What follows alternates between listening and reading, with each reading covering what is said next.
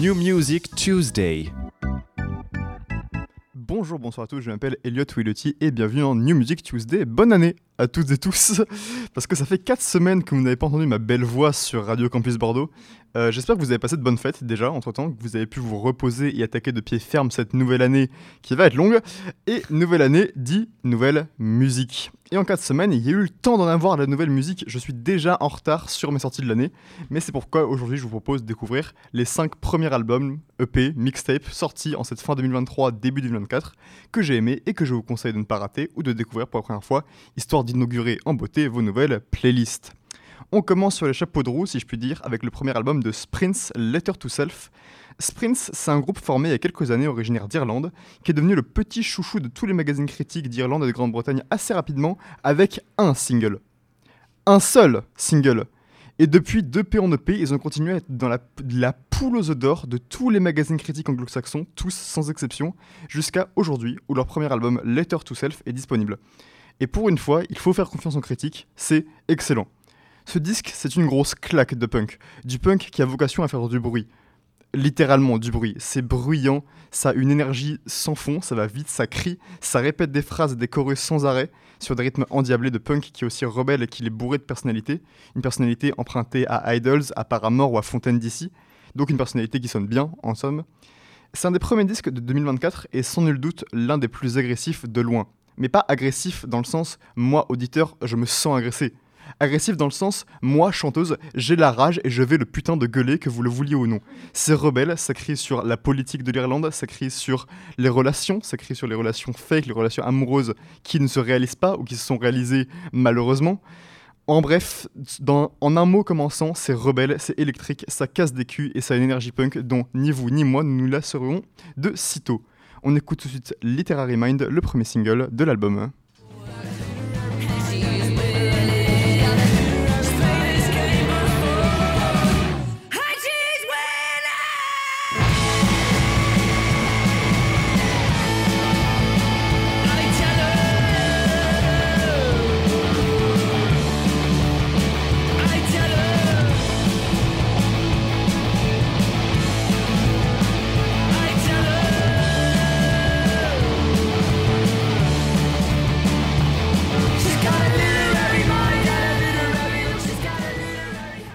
Je sais que parfois ça vous saoule quand je parle de tout petits projets, de gens que personne connaît et que je vous le vends comme si c'était la Sainte Bible et que juste après je parle d'un mec hyper populaire juste pour le descendre.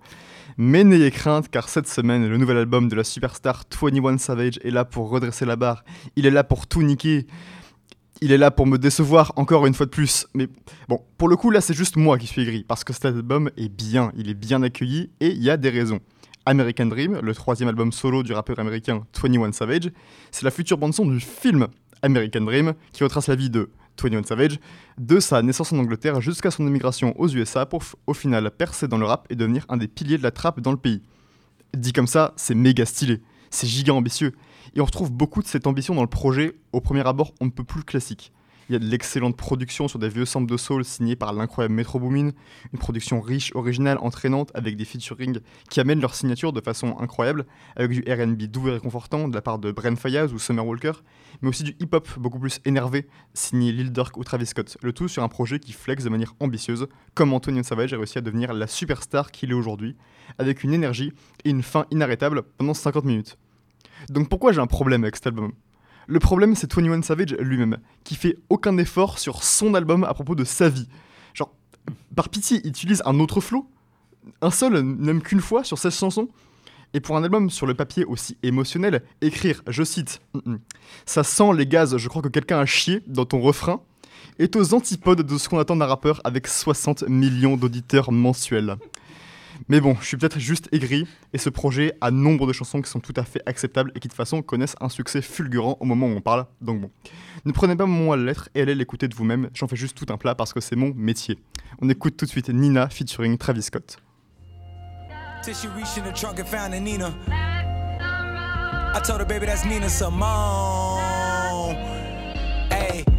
Driving through the liquor store faded, braided. Hands in this motherfucker waving. AZ, 80s like the 90s and 2000s. Driving through this motherfucker wildin'.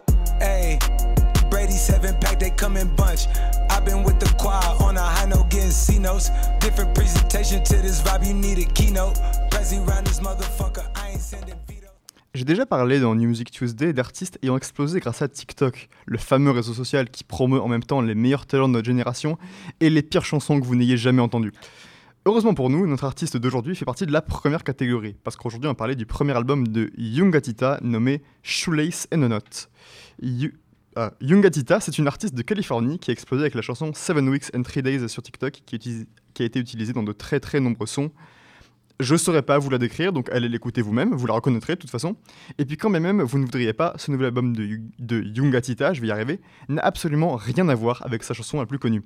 A Knot, c'est un album de rock indé qui est amoureux et énervé. Point. Mais qui met tellement de personnalité dans ce concept si simple.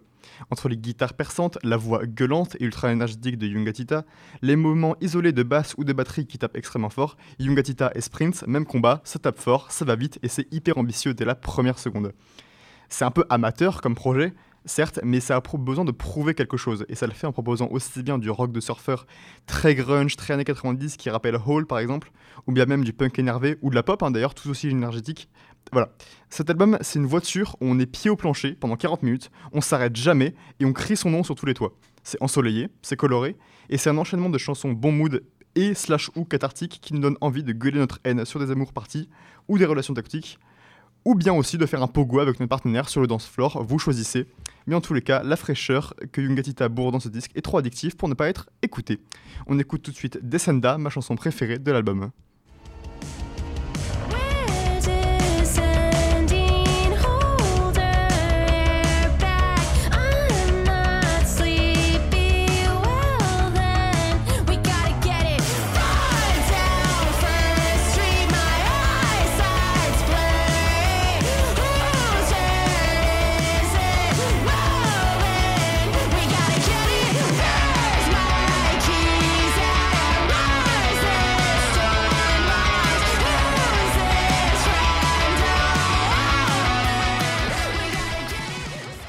J'adore le concept de premier album. C'est hyper brave comme exercice. On met un projet comme ça à la vue de tous, on a quartier libre pour parler de ce qu'on veut, sans la moindre certitude que ça va marcher.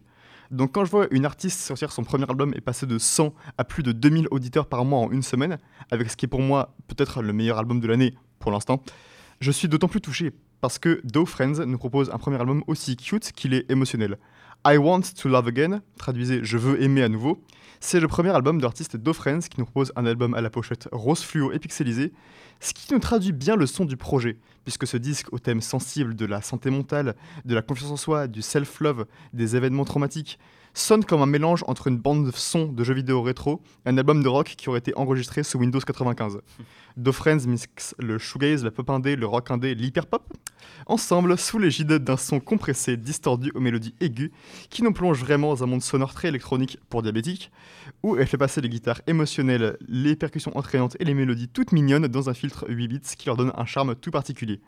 L'album est doux, bourré de personnalité, nostalgique de bout en bout avec une voix d'émo- pleine d'émotions, pardon, je vais arriver, distordue au possible, mais touchante quand même. Et pourtant, c'est pas faute d'avoir plein de paroles sur le souvenir post-traumatique, les relations toxiques. Mais le son de cet album permet de pas rendre le message agressif, mais plutôt libérateur, le laissant partir avec ce son nostalgique vers une époque révolue, avec l'envie d'aimer à nouveau. On écoute tout de suite Waiting, ma chanson préférée de l'album.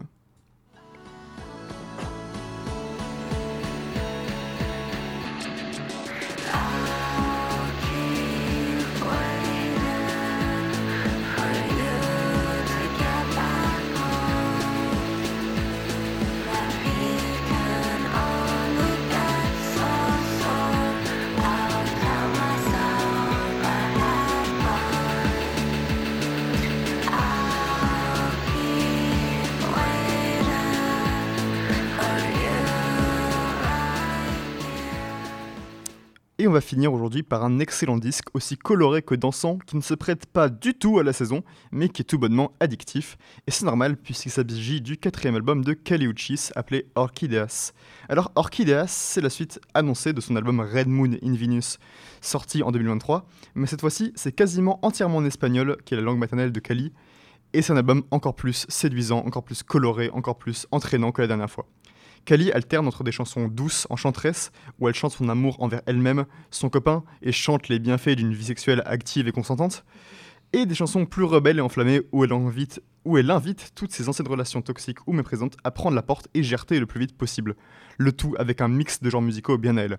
Entre un RB suave avec des lignes de basse sulfureuses, du reggaeton endiablé qui donne envie de bouger son boule en rythme, de la house bien née 2000, de la pop hip-hop qui rappelle ses, collaborations avec Taylor the Creator ou Don Toliver, et même de la musique traditionnelle colombienne, Orchideas, c'est tout simplement un melting pot addictif de rythmes entraînants, de mélodies hypnotisantes où on se laisse bercer par les guitares et la voix douce comme du miel et pleine d'harmonie de Kali, qui nous chante l'amour, le sexe et la confiance en soi, avec plus de fougue que jamais, ce qui nous donne juste envie de danser collé serré jusqu'à épuisement, et c'est la meilleure version de ce que Kali a pu faire jusqu'à présent.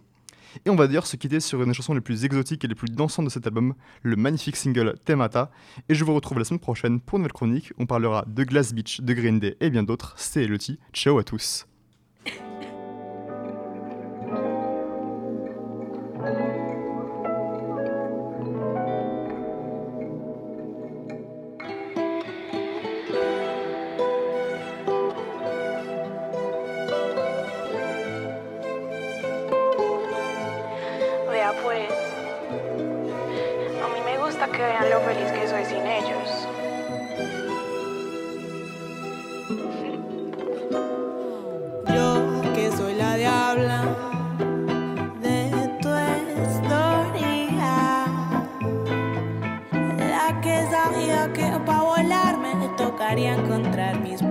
biasa.